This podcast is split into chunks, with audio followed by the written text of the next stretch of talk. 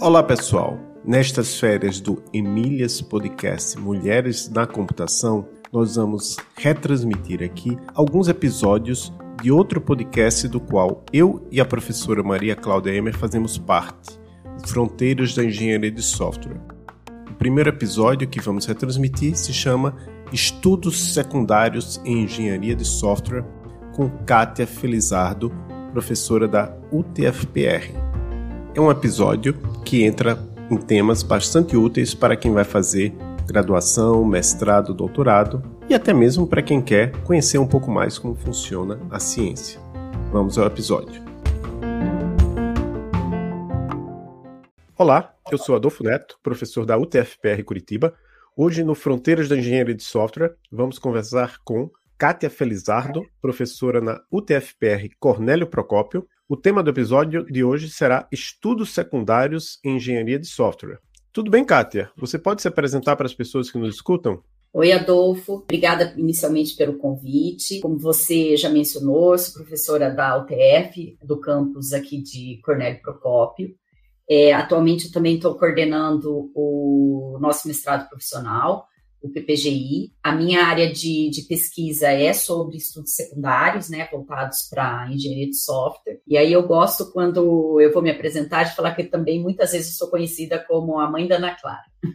quando a gente vai para a escola, a gente deixa de ser Kátia e passa a ser a mãe da Ana Clara. É verdade, eu passei por essa fase, agora a minha já, já tá adulta, né? Então já não, não me chamam mais assim. Mas o nosso tema, como a gente já, já falou aqui, estudo secundário, eu, eu me lembro de ter conhecido você, na verdade eu acho que foi lá no CBSoft 2017, você deu um tutorial, eu acho, sobre revisão sistemática, depois eu chamei você aqui para o TFPR Curitiba para falar com os alunos de metodologia de pesquisa e outros convidados. Então começa explicando para gente, porque isso é importante importante, esse tipo de estudo é importante não só para o pesquisador, mas também para o desenvolvedor, para a pessoa de mercado que quer saber o que, é que a pesquisa está tá dizendo, que é um estudo secundário. Para a gente falar, então, primeiro do, do estudo secundário, é porque existe o primário, né? Então, para entender a, a, importância do estudo secundário, a gente tem a grande área na, na engenharia de software, que é a engenharia de software baseada em evidências, essa área é uma das principais fontes para obtenção de informação científica. E é através da engenharia de software, baseada nas evidências, que a gente provê o conhecimento dessas técnicas, os métodos, as ferramentas para se desenvolver o software de qualidade. Então, sim, a gente foco é ter informações a respeito dessas desse conhecimento para passar para o profissional da, da indústria. Então, quando a gente vai construir esse conhecimento, a gente desenvolve os chamados estudos primários. Então, a gente conduz ali um estudo de caso, um experimento controlado, um survey, é, que são os denominados estudos primários. Eu gosto de sempre ressaltar, quando a gente fala utilização do termo primário, é, que uma tradução que eu gosto muito para o primário seria o isolado. Então, eu, Kátia, desenvolvo a respeito, é, pesquisa sobre uma determinada técnica, vamos por uma técnica X de teste de software. É, você, Adolfo, sem a gente ter parceria de pesquisa, também pode estar desenvolvendo estudos primários, individuais, a respeito dessa mesma técnica X. E aí eu vou, publico esse, esse trabalho, esse conhecimento, você também publica esse, esse trabalho. É, só que um, uma limitação que a gente tem com com relação aos trabalhos individuais ou primários é que eles não são suficientes para a generalização dos resultados. Então, eu não posso pegar só o meu trabalho conduzido dentro de um contexto específico, de um estudo de caso, e fazer afirmações do tipo que a técnica X é a mais indicada é, para um determinado contexto, por exemplo, um, um desenvolvimento ágil. E eu não posso pegar só o meu e o seu trabalho e, com base nesses dois resultados, é, criar esse tipo de generalização. Então, é, devido a essa limitação dos estudos primários, é que surgiu a necessidade da condução de estudos secundários. Então, os estudos secundários eles têm como objetivo identificar, é, avaliar e interpretar essas pesquisas primárias sobre um determinado tópico, sintetizar essas evidências de MEI através de métodos que sejam transparentes e, e passíveis de audição, de, de verificações, para gerar essas respostas que os estudos primários sozinhos não conseguem. Então, por exemplo, eu conduzindo uma síntese de toda a literatura sobre aquela técnica X de teste de software, aí sim eu consigo fazer comparativos em termos de eficiência da técnica mais adequada para um determinado contexto. É, então, esse é o grande poder aí da, da, dos estudos secundários. E aí essas respostas elas podem é, ser usadas pelos profissionais quando eles tiverem que tomar uma determinada decisão. É, eu acho interessante que nesse período agora de Covid, a gente ouviu muito falar de qualidade de estudos, né? Até em alguns casos, olha, não, mas isso aqui é uma revisão sistemática. E aí, talvez, é, é, eu vou complementar antes da próxima pergunta, porque também foi uma coisa que surgiu, foi a questão do, ah, olha, eu tenho aqui uma revisão sistemática de 100 artigos, mas aí alguém que era um pesquisador mais experiente dizia, ah, ok, é 100 artigos, mas são publicados em, em, revistas ruins, em revistas sem revisão por pares. Isso também é relevante, né? A qualidade dos estudos quando se faz um, uma revisão sistemática. Sim, é, dentro do processo de condução da, da revisão sistemática, no momento em que a gente vai fazer a classificação, né, do, do a seleção dos estudos, a gente define critérios de inclusão e exclusão desses estudos para incluir né, dentro do, do, daqueles que vão ser sintetizados as, apenas os que sejam relevantes e que tenham uma qualidade metodológica para responder as questões. Então, e aí só complementando o que você falou da questão da, da pandemia, né, que o termo revisão sistemática acabou é, sendo mais difundido, talvez seja a ligação da revisão sistemática advindo da área de, da medicina, né? Então, a gente começou a revisão sistemática na computação em 2004, em 2007 teve uma publicação dos guidelines, e aí foi uma tradução, né, uma contextualização do processo da medicina para engenharia, para computação, especificamente ali para engenharia de software. Então, é um método muito usado é, na medicina, desde a graduação, os alunos acabam já sendo ensinados a fazer uso, consumirem revisões sistemáticas, né?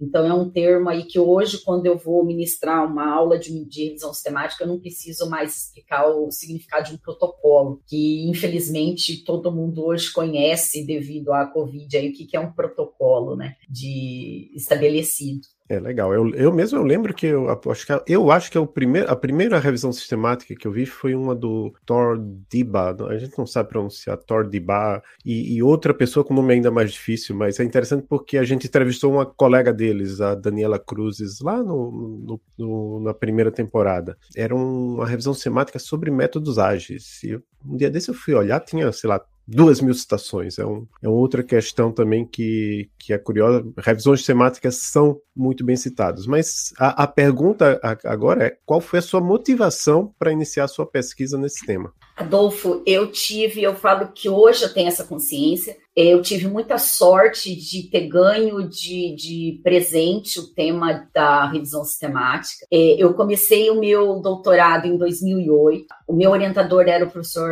é, Maldonado, né? E na época ele já tinha trabalhado num artigo anterior ao meu doutorado junto com a Viviane, a Viviane Malheiros, que foi a, a ela tinha começado o doutorado antes do, do, de mim, e a Viviane trabalhou em colaboração com o Roberto Pinho, que é a, a Viviane era de engenharia de software, ali do, do grupo do Maldonado, e o Roberto ele era de visualização e de mineração de dados. E junto com, com, com, o Maldonado e com o Manuel Mendonça, eles tinham conduzido uma aplicação de Visual Text Mining para o processo de revisão sistemática. Então, foi ali no ano de 2007, quando começou praticamente a revisão sistemática dentro da computação. E aí, logo na sequência, eu comecei o doutorado e tinha só esse, esse, esse trabalho bem embrionário a respeito da, da, do como auxiliar a seleção de estudos através de técnicas de visualização e mineração. É, e aí o Maldonado me apresentou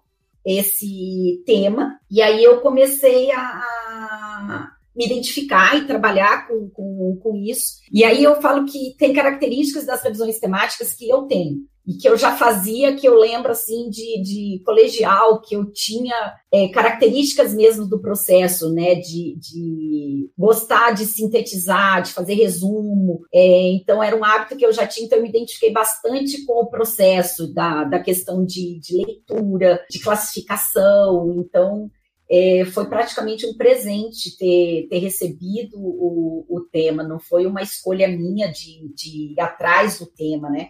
Eu praticamente recebi de presente o tema de, de revisão sistemática. E aí, é, que foi muito legal é que, como era um trabalho, o início, junto com o surgimento da área, é, hoje é, é, é interessante você está dentro do, do amadurecimento da área, né? Então, você começar junto quando começou, falasse de revisão sistemática na área, e aí você conseguir acompanhar o, o, o avanço, a maturidade em termos de pesquisas, melhorias dos guidelines. Então, foi, foi dessa maneira aí que eu comecei a, a, a trabalhar o, a temática de revisão sistemática, foi durante meu doutorado. Uma coisa que eu percebi também na medicina, que Existem, é, é, eu acho que na engenharia de software a gente vê mais mapeamento sistemático e revisão sistemática, mas existe também meta-análise, né? Existe até estudo terciário, mas enfim, há uma, alguma hierarquia entre os tipos de estudo secundário? Para que alguns tipos de estudo secundário são mais relevantes do que outros tipos?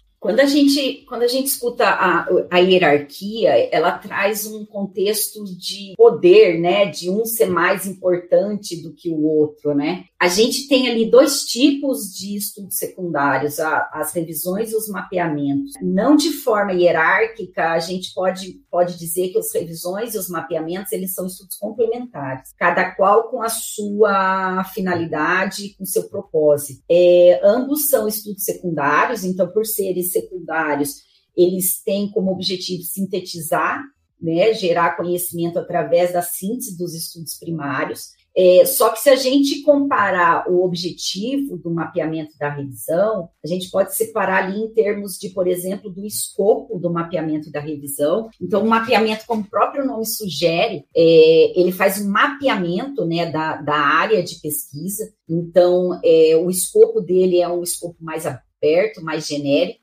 questões típicas que são é, respondidas dentro do mapeamento sistemático é, seriam quais são os principais autores de, de revisão sistemática, quais são as principais conferências que publicam sobre revisão sistemática, quais são os principais, as principais temáticas abordadas num determinado texto, né, num determinado, num determinado tópico. Então, são questões em que eu não tenho uma visão da área, então eu quero mapear essa área de pesquisa. Então, os mapeamentos, como você mencionou, eles são muito conduzidos dentro da computação principalmente no contexto acadêmico de alunos de doutorado. Então, quando a gente inicia um doutorado, é muito interessante a gente conduzir um mapeamento, porque a gente acaba é, mapeando essa, essa, esses trabalhos correlatos, a gente consegue identificar os principais autores, os principais trabalhos, a gente consegue, através dos, dos trabalhos identificados, contextualizar o meu trabalho dentro da área o que, que ele tem em comum com os outros, aonde está o meu gap com relação aos que os outros trabalhos não estão abordando. Então, por isso que o, o mapeamento ele acaba sendo conduzido bastante por alunos de, de doutorado. Mas então, é, o, o, a revisão ela já tem um objetivo mais específico. Então, imagina que eu já que eu tenha conduzido lá, voltando para o nosso exemplo lá de técnica X de, de teste, e eu tenha conduzido lá um, um, mapeamento e descoberto que a técnica A e B sejam as duas técnicas mais utilizadas, né, na, na literatura, mais estudadas. E aí eu posso, então, conduzir um, uma revisão para verificar aspectos mais comparativos entre as duas técnicas, né, em termos de, por exemplo, efetividade, custo. É, então, a revisão, o escopo dela é mais específico, é mais fechado. Então, a gente tem uma, uma variável comparativa entre as técnicas quando se conduz uma revisão sistemática. No mapeamento, a gente não tem essa preocupação, né? A gente quer, são, são valores mais numéricos. A quantidade de trabalhos, a quantidade de autores, os tópicos, a quantidade de tópicos, quais são os tópicos. Então, essa é, é a principal diferença de objetivo entre um mapeamento e uma revisão. E aí, consequentemente, quando se conduz um mapeamento, é, a questão da, da extração de dados e síntese, ela acaba sendo mais leve no sentido de que eu tenho que extrair somente o nome da técnica e não fazer uma análise qualitativa, por exemplo, do uso daquela determinada técnica, né? Então, outro, outra diferença entre o mapeamento e, o, e a revisão em termos de processo é a forma como a gente faz a seleção e a forma da extração dos dados. Então, embora eles tenham processos bem parecidos, existem hoje, quando a gente estava falando da evolução, né? Quando começou a, a, os estudos secundários, a Kitty mencionava bem brevemente os mapeamentos no final dos guidelines, e hoje a gente tem os guidelines específicos para mapeamento que são caracterizados para as características dos mapeamentos. Então, eu não diria que existe essa hierarquia, mas eles são de formas complementares. E aí, com relação aos estudos terciários, é, aquele exemplo que eu comecei de quais são os tópicos de revisões sistemáticas é, que têm sido abordados, por exemplo, como eu estou usando como fonte estudos de revisão sistemáticas que são secundárias, a gente estaria conduzindo um estudo terciário. Então, hoje, os estudos terciários, eles respondem questões que uma revisão sistemática sozinha não conseguiria responder. Então, é, não existe essa, é, é mais uma questão do foco do estudo, do tipo do estudo e o tipo de, de dado que a gente usa como entrada para o processo, se ele é primário, secundário, e é isso que define, então, essa categoria aí do, dos estudos. E na sua visão, quais são os esforços que são necessários para tornar a automação do processo de revisão sistemática da literatura uma realidade próxima e difundida, tendo em vista os potenciais benefícios que podem ser obtidos com ela? Porque, se a gente for pensar, é, ah, talvez seja possível em algum momento que simplesmente você diga, ó, quero uma revisão sistemática aqui de todos os artigos sobre isso aqui, respondendo tal questão de pesquisa. E um programa fazer isso pela gente. Mas eu imagino que, tenho certeza que isso não existe ainda, mas quais são que esforços seriam necessários para chegar nesse no máximo de automação possível no processo de revisão sistemática? É, uma, o processo de revisão, né? Eu falo que nada chama sistemático sem ser né? Ninguém elogia alguém falando, nossa, o fulano é sistemático, né? Então é realmente um trabalho bastante grande e demorado aí em termos de, de manual, né? Se você tiver que fazer uma leitura de todos esses trabalhos e a seleção deles de forma totalmente manual. E hoje uma dificuldade é o equilíbrio, né, entre a qualidade da condução e o custo, o tempo que a gente tem também para entregar esses resultados do, dos trabalhos. É, na última década, a gente teve bastante avanço em termos de automação do processo, principalmente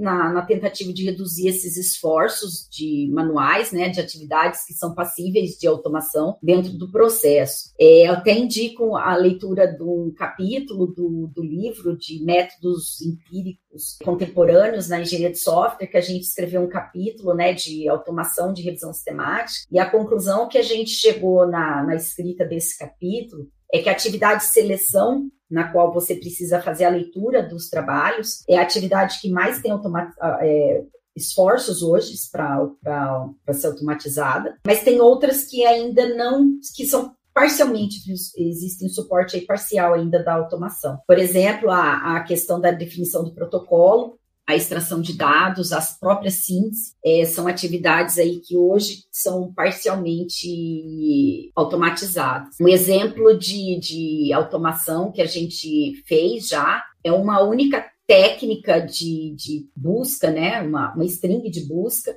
ela poder ser automaticamente reproduzida em diferentes bases de dados, por exemplo. Né? É, mas apesar de todas as iniciativas que a gente identificou para a escrita do, do capítulo, a área ainda é imatura no sentido de que, apesar das ferramentas existentes, elas não têm validação ainda suficiente em termos de maturidade, né? Então, a grande maioria das ferramentas, elas foram validadas somente no contexto de pequenos estudos de caso, não foram avaliadas em larga escala, e aí a, a questão da integração, da, da existência de várias ferramentas, Adolfo, uma dificuldade é que esses esforços, eles têm sido muito fragmentados. Então, existe uma ferramenta, outra ferramenta, mas não existe, por exemplo, uma integração dessas ferramentas. Então, quando você fala da gente ter uma ferramenta para apoiar todo o processo. Hoje, uma ferramenta que eu destaco, que eu gosto bastante, é a Start, que foi desenvolvida no grupo da Sandra Fab, lá da UFSCar. É uma ferramenta que, que, que existe um grupo dando manutenção nessa ferramenta, inserindo novos requisitos. Tem a intenção de atuar no processo completo da, da revisão sistemática, né? Mas a gente precisa de um esforço aí de forma a cooperar entre o, de uma cooperação entre os autores para que exista um padrão de, de transmissão de dados que eu possa, por exemplo, se eu quiser usar uma ferramenta visual para fazer a etapa de seleção de estudos e eu sair daquela atividade com os, o conjunto de estudos que eu quero incluir na minha revisão, que eu possa usar uma outra ferramenta de síntese com a saída daquela ferramenta de seleção de dados. Então, se aquela ferramenta lá de seleção, é, eu tive o conjunto liberado em termos de um BibTeX, é, a ferramenta de síntese tem que permitir que eu leia esse BibTeX para fazer a extração e a síntese, né? Então, hoje, o que, o que tem de grande dificuldade em termos de automatização de revisão sistemática é essa integração entre as ferramentas e de que elas funcionassem no estilo plug and play, que eu pudesse é, pegar essa ferramenta para essa atividade, depois associar com outra e assim sucessivamente. Então, hoje, o, um dos desafios é, é esse. E aí, um outro desafio que a gente identificou é a questão de dados, de existirem dados para a gente fazer o treinamento dessas ferramentas. Então, se a gente hoje está se utilizando então, quando eu fiz o doutorado, a gente propôs o uso de text mining, né, de, de visual text mining, para apoiar a seleção de estudos. Então, a gente criava ali clusters para agrupar estudos baseados na similaridade de texto. E, e, hoje as técnicas mais atuais estão se usando aí de deep learning, machine learning para fazer essas, essas mesmas automações. Só que a gente não tem um conjunto de dados para treinar essas ferramentas, né?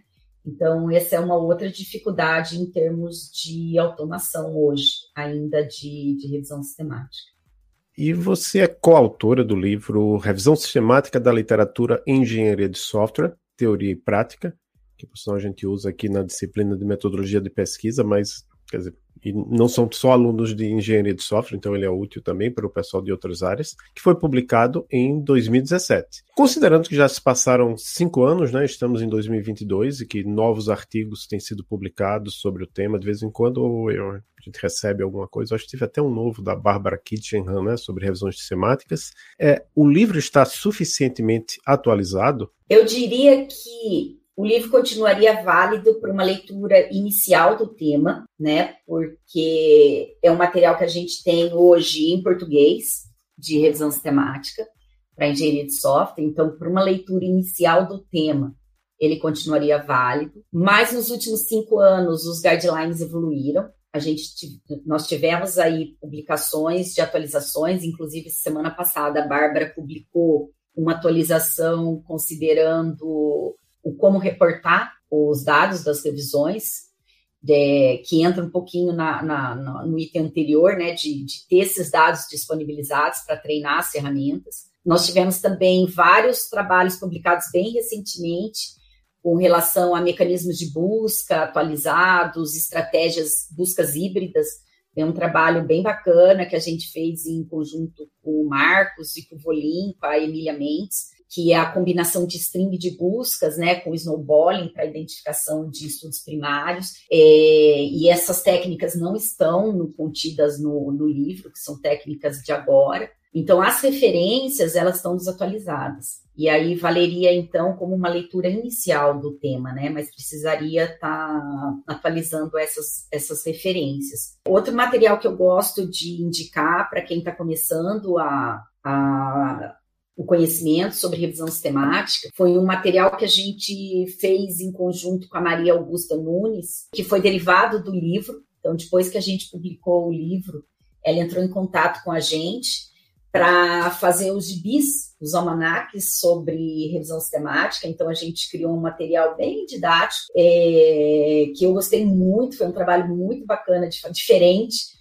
de uma, uma escrita diferente, que era baseada em diálogo de personagens, é, que tinha a participação de, do Humberto, que era o ilustrador, então tinha uma narrativa, tinha os, os, os diálogos, e aí foram desenvolvidos quatro almanacs, quatro gibis que estão disponibilizados é, gratuitamente. Então, é um material também bacana para em português para começar o entendimento aí dos estudos secundários.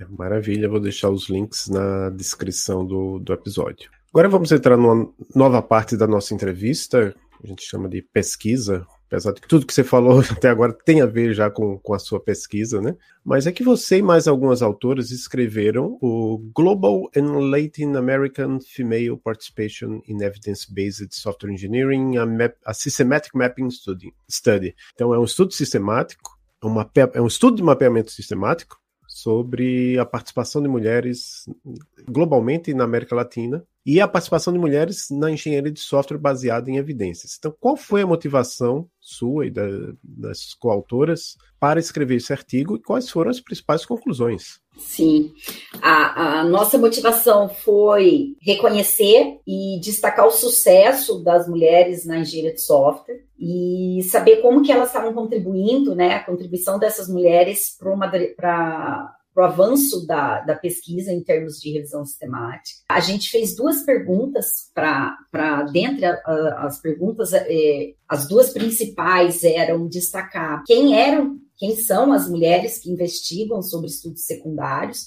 e o tipo de contribuição, então, se elas estavam contribuindo em termos de processo, de melhoria de processo, criação de guideline, é, desenvolvimento de técnicas, né, aprimoramento de técnicas do processo, ou se elas estavam conduzindo estudos secundários. E aí, num segundo momento, após a identificação das mulheres, né, da, o papel delas dentro da, da área, a forma como elas colaboravam entre si. Então, com relação à primeira, à primeira pergunta, é, a gente chegou a alguns nomes que acabam sendo as pioneiras aí dentro da engenharia de software, baseada em evidência. Então, a gente já mencionou o nome hoje aí da, da Kita, Rananda Bárbara, que foi quem, quem fez o paralelo aí da revisão sistemática, dos guidelines para computação. A Emília Mendes, que, que, que foi já entrevistada aqui, é um grande nome em termos de, de engenharia, que está para o mundo aí, tá levando o nome da, da, da engenharia de software baseada em evidência. A Bereton é uma, uma professora que trabalha no mesmo departamento ali da, da Kitty. A Sandra também foi outro nome de bastante destaque, né, que desenvolveu a Start, que atuou muitos anos aí, em termos de estudos secundários. A Elisa Nakagawa, que, que foi uma das coautoras do, do livro sobre revisão sistemática, é, a Natália Julisto, Julisto foram alguns dos nomes que a gente destacou aí como as principais pesquisadoras na área de revisão sistemática. E aí eu tive a honra de muita de, dessas mulheres eu ter trabalhado junto, né? Então, é, a Mendes, a, a Emília foi minha co-orientadora durante o doutorado, eu passei um tempo com ela fazendo pesquisas sobre revisão sistemática. É, a Sandra foi minha orientadora ali de, de mestrado. É, a Elisa, a gente se conectou lá, na USP enquanto eu fazia o doutorado e a gente trabalha junto até hoje. Então, eu tive a sorte aí de, de ter tido contato, de, de ter cruzado pelo caminho aí dessa, dessas mulheres e poder dar sequência aí a esse, esse trabalho. É, e aí, com relação à, à segunda questão, né? Infelizmente, a gente chegou à conclusão de que não existe colaboração, que a colaboração é, é fraca, é pequena, e aí, mais uma vez, quem faz a ligação entre a Europa e a, e a América Latina, aqui, o Brasil em especial, é a Emília. Então, a grande responsável por fazer a ponte e fazer as, as conexões é a Emília Mendes. Então, a gente vê no mapa, quando a gente desenhou né, as conexões é, visualmente, tem o nome da, da Emília fazendo a conexão assim entre as autoras europeias e o, e o restante, né? Então a Emília é brasileira, está fora, e aí a gente agradece a Emília pra, por ter continuado uma visão aqui para gente, né? E, e proporcionar essa ponte aí até hoje em termos de colaborações. Quais mudanças políticas ou ações você considera fundamentais para atrair mais pesquisadoras para esta área? Adolfo, eu quando eu penso em questão de, de política, de mudança, antes de pensar na, na, nas ações propriamente ditas, eu acho que ainda não existe um entendimento das razões que levaram à falta de interesse. Né? Quais são as razões do porquê as mulheres não passa pela cabeça fazer uma área de exatas em geral, né? Que não é, não é que não passa, não é a primeira opção. Não, é, não, não seria uma primeira opção de imediato das mulheres para ir para a área de, de exatas, né? Então, por exemplo, quando a gente pensa em computação, vem, remete ainda hoje a ideia de ser uma área masculina, né? De predominância masculina, é, de ser uma área solitária, então a gente automaticamente pensa nas pessoas programando de fone de ouvido, sem muita interação. Então, acho que a gente precisaria começar a quebrar esses paradigmas, que a gente não trabalha com máquina, que a computação, a máquina faz parte, mas não é o, o foco final. A gente hoje não trabalha para a máquina, então que a gente tem atuação em grupo, a gente tem cada vez mais a questão da comunicação com clientes. Outra dificuldade que eu acho que, que, que tem é a questão da visão de que é um trabalho que demanda muitas horas.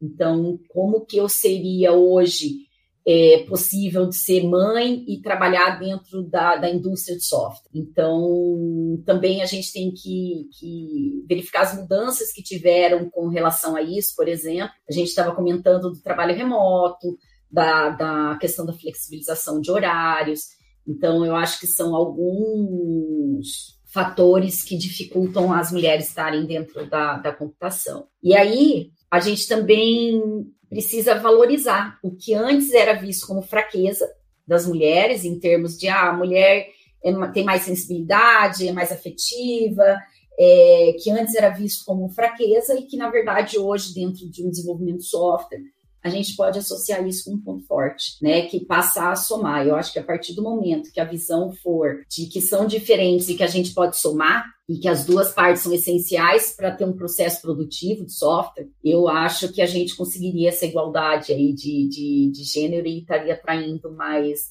mulheres para a computação. Eu mesma, quando acabei o, o curso, então, durante o curso, foi um curso em que eu era minoria, a gente tinha na época acho que três meninas na turma, depois saíram, ficou só eu. E aí eu lembro dos professores não terem muita empatia em termos de esquece que você tá ali sozinha na turma, né? Que você tá ali na turma também. É, e aí o que me marcou bastante foi quando eu tentei começar a trabalhar na questão da indústria. E aí eu passei por uma, algumas etapas de seleção e, e, eu fiquei em primeiro lugar no processo técnico de seleção. E aí, quando eu fui para a entrevista, o, o gerente falou que eu não poderia me contratar porque eu iria quebrar o clima da, da, da empresa, porque os meninos falavam muito palavrão. Então, que eu iria inibir a, a possibilidade deles falarem palavrão. Então eu não fui contratada de forma bastante explícita por causa disso. E aí eu, quando eu fui para a área acadêmica, primeira primeiro emprego que eu fui tentar na academia para dar aula numa faculdade particular, mais uma vez passei nos processos seletivos e aí eu escutei que eu não poderia ser contratada porque os alunos eram curso noturno, né? E eu não poderia ser contratada porque eles não iriam respeitar eu sendo mais nova e sendo mulher. Então, eu acho que ainda hoje a gente enfrenta esse, esse tipo de, de problema dentro da área. É, e aí, algumas ações bem legais. Essa semana, o Gerosa, o, o Igor, a Bianca, né, publicaram um trabalho que eu acho que valeria destacar.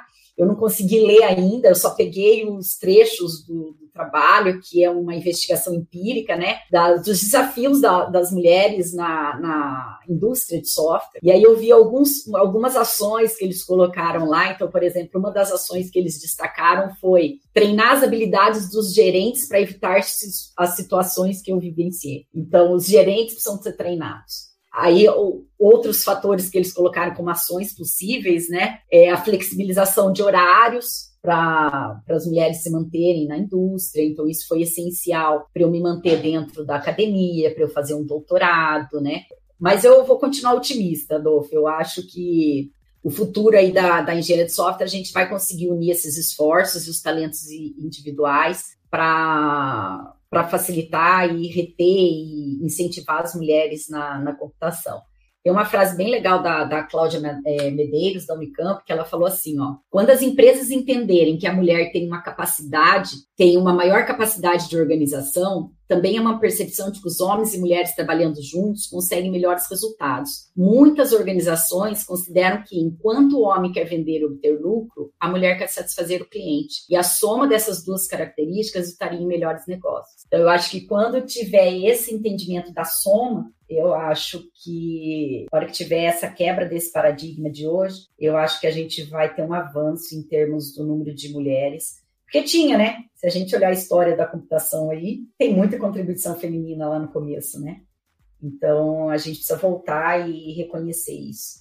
Para quem está escutando não conhece, tem o projeto Meninas Digitais da SBC, né? Que tem vários projetos espalhados pelo Brasil. Eu faço parte de um deles, o Emílias, a gente tem lá o Emílias Podcast.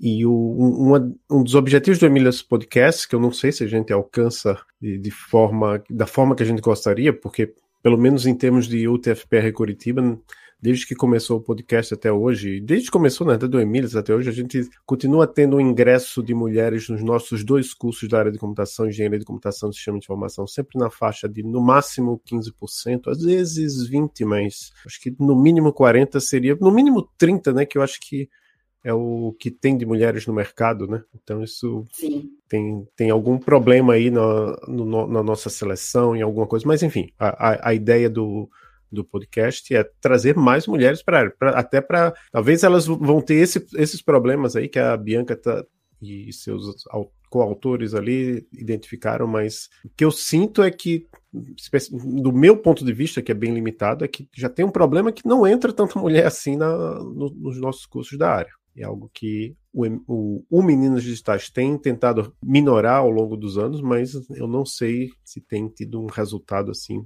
muito grande. Quer dizer, tem um, sempre tem um resultado, né? mas a questão é que eh, será que um dia a gente vai conseguir chegar ao, ao ingresso no, nos nossos cursos de 40%, 50%, como já foi no passado? Já foi.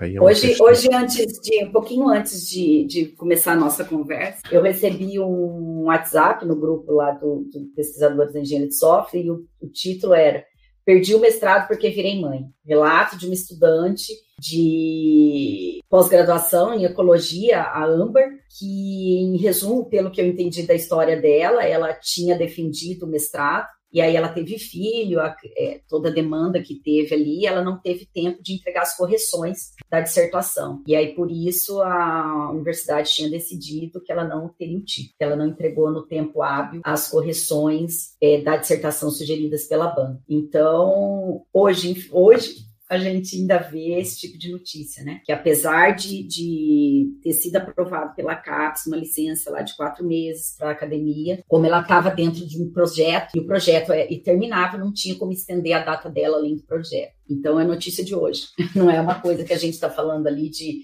de 10 anos quando eu me formei, né? É, bem triste. E você recentemente ministrou uma palestra sobre pesquisa-ação, e eu vou deixar o link, assim como vários links que você mencionou ao longo aqui do, do episódio, eu vou deixar na descrição do episódio. O que é pesquisação e qual é o seu interesse neste método? A, a pesquisação, assim como ele é um método de, de pesquisa da, da engenharia de software, né? A principal diferença da, da pesquisação é, como o nome dela sugere, né? É uma junção da pesquisa com a ação, que é a indústria. Então, ele é um método para ser adotado em conjunto com a indústria. Então, a, a grande a, a grande objetivo da, da pesquisação é solucionar problemas reais da empresa e que tenha um avanço científico associado. Então, é o, é o famoso ganha-ganha, né? Então, a gente aplica um processo ciclo de iterativo dentro da empresa em cinco fases em que o primeiro passo é o diagnóstico, em que você identifica um problema advindo da indústria. Então, o pesquisador está lá dentro da indústria, é, identifica esse problema é, em conjunto com a, com a indústria. Aí ele vai para a literatura, que é a parte da pesquisa, né? E identifica as soluções baseadas nos trabalhos. Então, por exemplo, identifica as possíveis soluções. Aqui a gente poderia perfeitamente aplicar um mapeamento sistemático para verificar quais são a, a, as ações que foram desenvolvidas para aquele dado problema. Num terceiro momento, a gente toma ação que é selecionar uma das, das soluções identificadas, e aí isso é aplicado dentro da indústria, né? Então aí vem a parte da, da, do termo da ação. A gente faz uma quarta etapa de avaliação dos efeitos dessa ação, então os aprendizados, limitações, os próximos passos, né? Que a gente fecha o primeiro ciclo com essa, com essa reflexão. E aí o que é legal que, que da pesquisação é que esse ganho, então, para a academia, a gente ganha ali trabalhos futuros, em termos do que, que pode ser feito, né? Que, que, que foram as limitações da aplicação da solução. É, você tem um aprendizado do próprio método dentro da indústria, então o como coletar os dados, o como armazenar esses dados, o como comunicar com a indústria. Então, você traz isso pra, de volta para a academia, então, você tem o retorno do método, o, as reflexões para a própria academia, e a indústria tem a solução do problema. Então, se identificar a necessidade de um novo ciclo, reinicia-se. É, mas o que me atraiu, em particular, no, no método, foi o mestrado profissional, o PPGI, em que o foco é trazer identificação desses problemas da indústria, e aí a gente precisaria estar aplicando métodos que permitissem essa interação. E aí foi quando eu comecei a estudar a pesquisação é, como uma possibilidade de estabelecer parceria entre os docentes do PPGI e a indústria de software. Então foi essa a motivação do, da aplicação do método né, de pesquisação.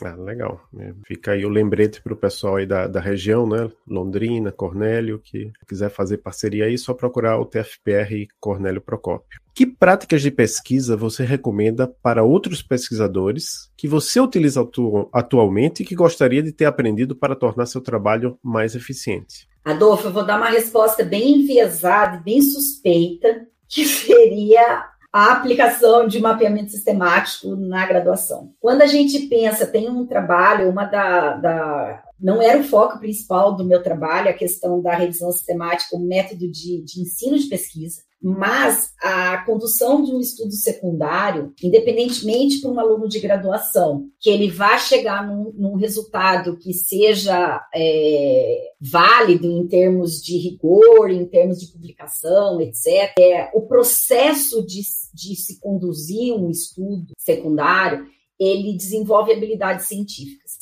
Então, a gente cria uma questão de pesquisa, então, independentemente, na academia, você tem que saber criar questões de pesquisa, você busca literatura, analisa os estudos de forma crítica, tem que fazer síntese, é, a leitura dos estudos vai melhorar o vocabulário, referente a, em termos acadêmicos, com relação ao tópico, conhecer a, os termos da área, a leitura do, dos estudos na fase de seleção vai aprimorar a nossa capacidade interpretativa. E aí a gente fez algumas análises do uso de. Teve um estudo bem recente, acho que da semana passada ou retrasada, da, da Berton e da, da Bárbara, acho que foi só da Berto, não sei se a Bárbara participou, que ela, ela mencionava que a grande maioria dos estudos hoje de, na computação são feitos pela pós-graduação. Então é por causa disso, né? A gente tem esses ganhos em termos de formação científica, né, em termos de pesquisador, quando se conduz. Então, eu, eu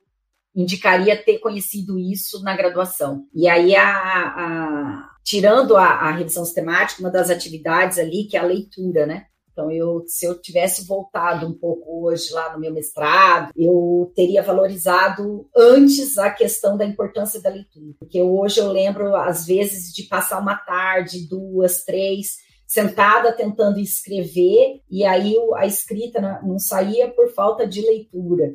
Então, entender a importância, a, o conhecimento que a gente tem que ter da, da escrita, ela advém da leitura, né?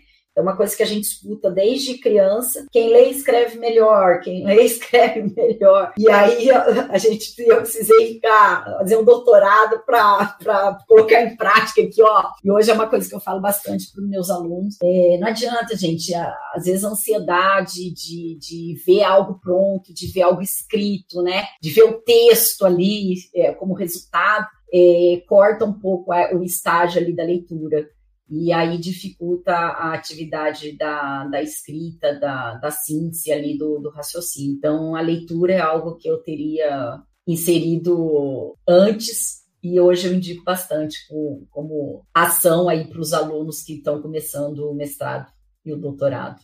Legal. Passar suas dicas aqui para os alunos também do, do PPGCA. E que temas de pesquisa você gostaria de trabalhar, com os quais você gostaria de trabalhar, mas não teve tempo para iniciar ainda, ou pretende aprender mais para trabalhar no futuro?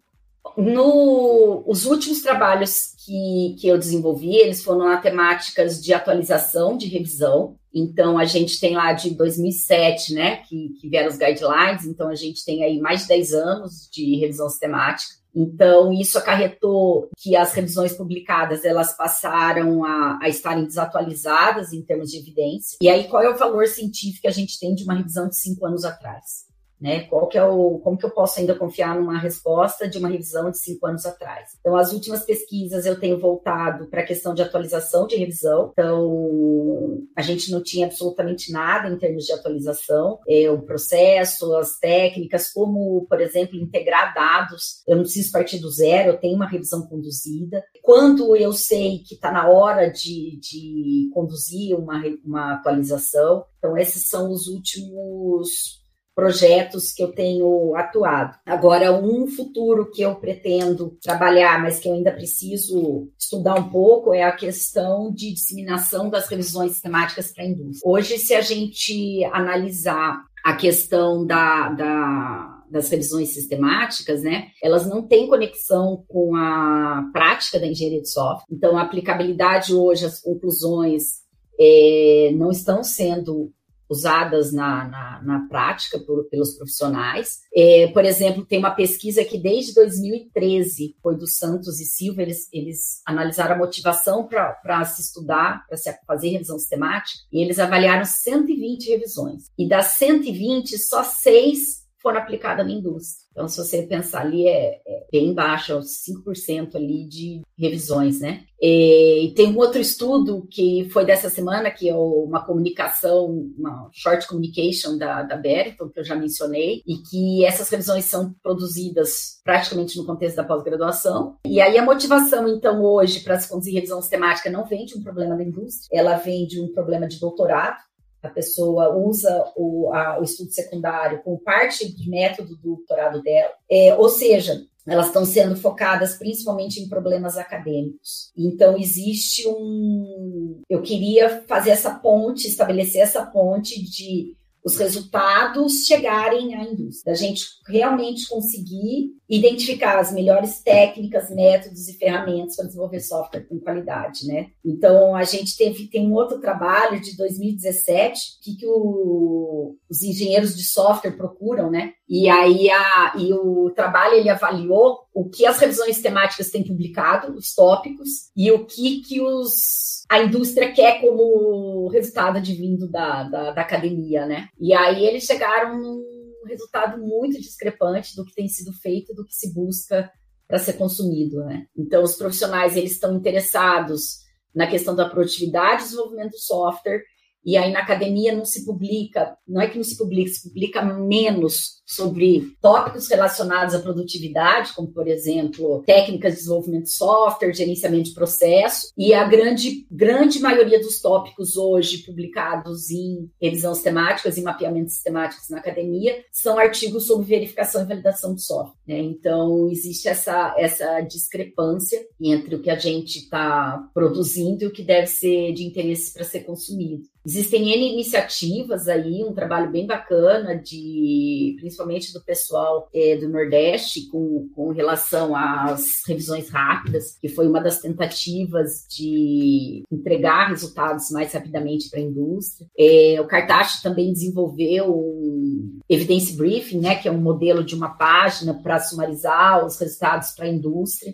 Teve um trabalho recente do Fernando a respeito do, do Garoso e do Fernando a respeito da literatura cinzenta, para tentar trazer a questão da, da indústria, né, para complementar, por exemplo, uma revisão sistemática, dados mais práticos, né? Então eu eu acho que a técnica X lá é a, mais, a melhor para ser utilizada, mas qual que é o custo de aplicar essa técnica? É, quais são as etapas para se aplicar? Qual que é a aplicabilidade? Quantas pessoas eu preciso? Qual é o conhecimento para se aplicar essa técnica? Então, a gente precisa hoje dessa chegar nesses canais de comunicação da indústria. Então, não adianta publicar um, uma página lá dos resumos numa língua que os, o, a indústria não conhece, né? usando linguajar acadêmico ou escrevendo em inglês, sendo que a minha indústria aqui, a leitura é em português. É, não adianta eu publicar na I3E, tem jornais, jornals específicos voltados para profissionais, mas a, a, os profissionais eles têm acesso a I3E, eles têm acesso a CM, então estabelecer esse processo de como gerar os resultados de mapeamentos de revisões que cheguem para a indústria.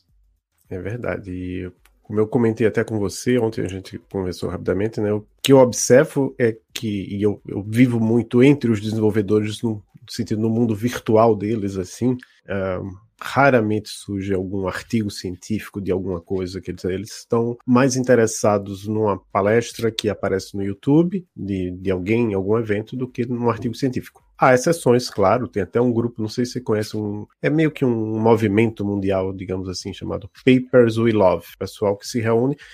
Acontecia presencialmente antes da pandemia, depois da pandemia teve algumas coisas virtuais, não sei como é que está hoje, né, que a gente está meio nesse vai e volta da pandemia, mas eles, ah, vamos discutir um artigo científico específico, aí eles faziam reunião em, em algum lugar. Mas aí o que eu, que eu digo é para o pessoal que está nos escutando que é da indústria e não da academia, né? Eu sugiro que entre lá nas nossas redes sociais, a gente está no LinkedIn, no Twitter, ou manda um e-mail para a gente, está lá na, na, nossa página, diz o, qual, qual é o, o, seu contato. Por que, é que você escuta esse podcast? Porque é um podcast basicamente que discute resultados de pesquisa, mas a gente gostaria de, de saber o que é que você acha. A gente vai agora para a nossa pergunta que define o podcast e eu gosto sempre de lembrar que alguma coisa que você acha que vai acontecer ou que você gostaria que acontecesse. A gente sabe que nenhum pesquisador, por mais que estude um tema, tem bola de cristal. Para você, Kátia, qual é a próxima fronteira da engenharia de software? Adolfo, considerando a, a, os desafios que eu mencionei, é, hoje eu acho que uma fronteira é essa conexão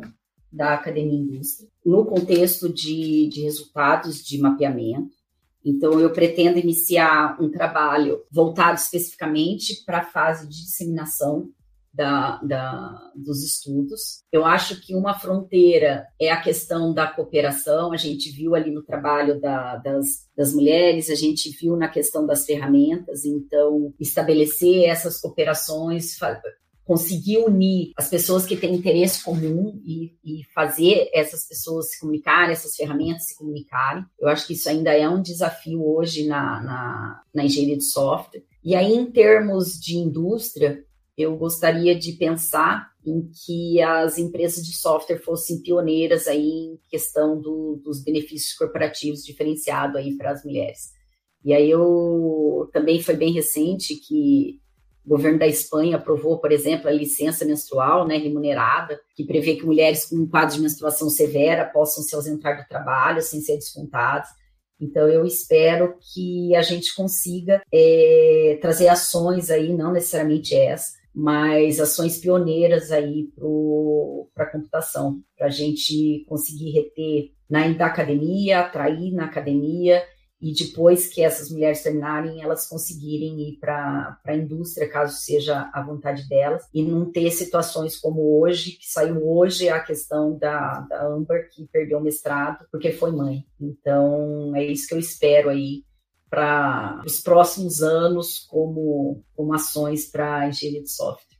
Muito obrigado, Kátia. Eu, antes de finalizar, dizer que agradecer você, né, que é, topou ser a participante número um da nossa terceira temporada, dizer que a gente tem, teve neste episódio três pessoas voluntárias ainda se agregando aqui, se, se juntando à equipe, a Miriam Rodrigues da Silva, o Ítalo Santos e o Diego Andrade, que ajudaram a gente a fazer o roteiro. E eu passo a palavra para você, para você se despedir dos nossos e nossas ouvintes. Eu queria agradecer muito pelo convite, foi um prazer estar conversando com vocês. Eu tinha comentado com o Adolfo que eu não era consumidora de podcast, mas adorei, vou passar a ouvir, o Rodolfo já me passou vários é, links de podcast de computação para eu poder pensar aí na questão das disseminações, então obrigada pela oportunidade, por ter feito eu conhecer e começar a fazer uso aí dos podcasts, é, desejar sucesso aí para o Fronteiras, uma iniciativa muito bacana, e agradecer a todo mundo que, que ajudou que esse episódio fosse concretizado,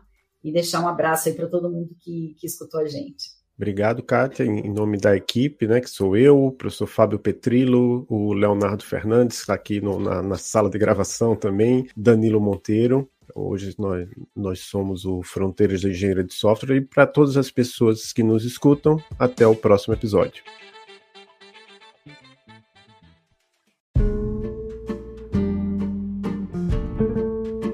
Obrigada por ouvir mais um episódio do Emílias Podcast, o podcast de mulheres na computação. Nos acompanhe em nossas redes sociais, Emílias Armação em Bits, e fiquem por dentro de todas as novidades e eventos do projeto. Até a próxima!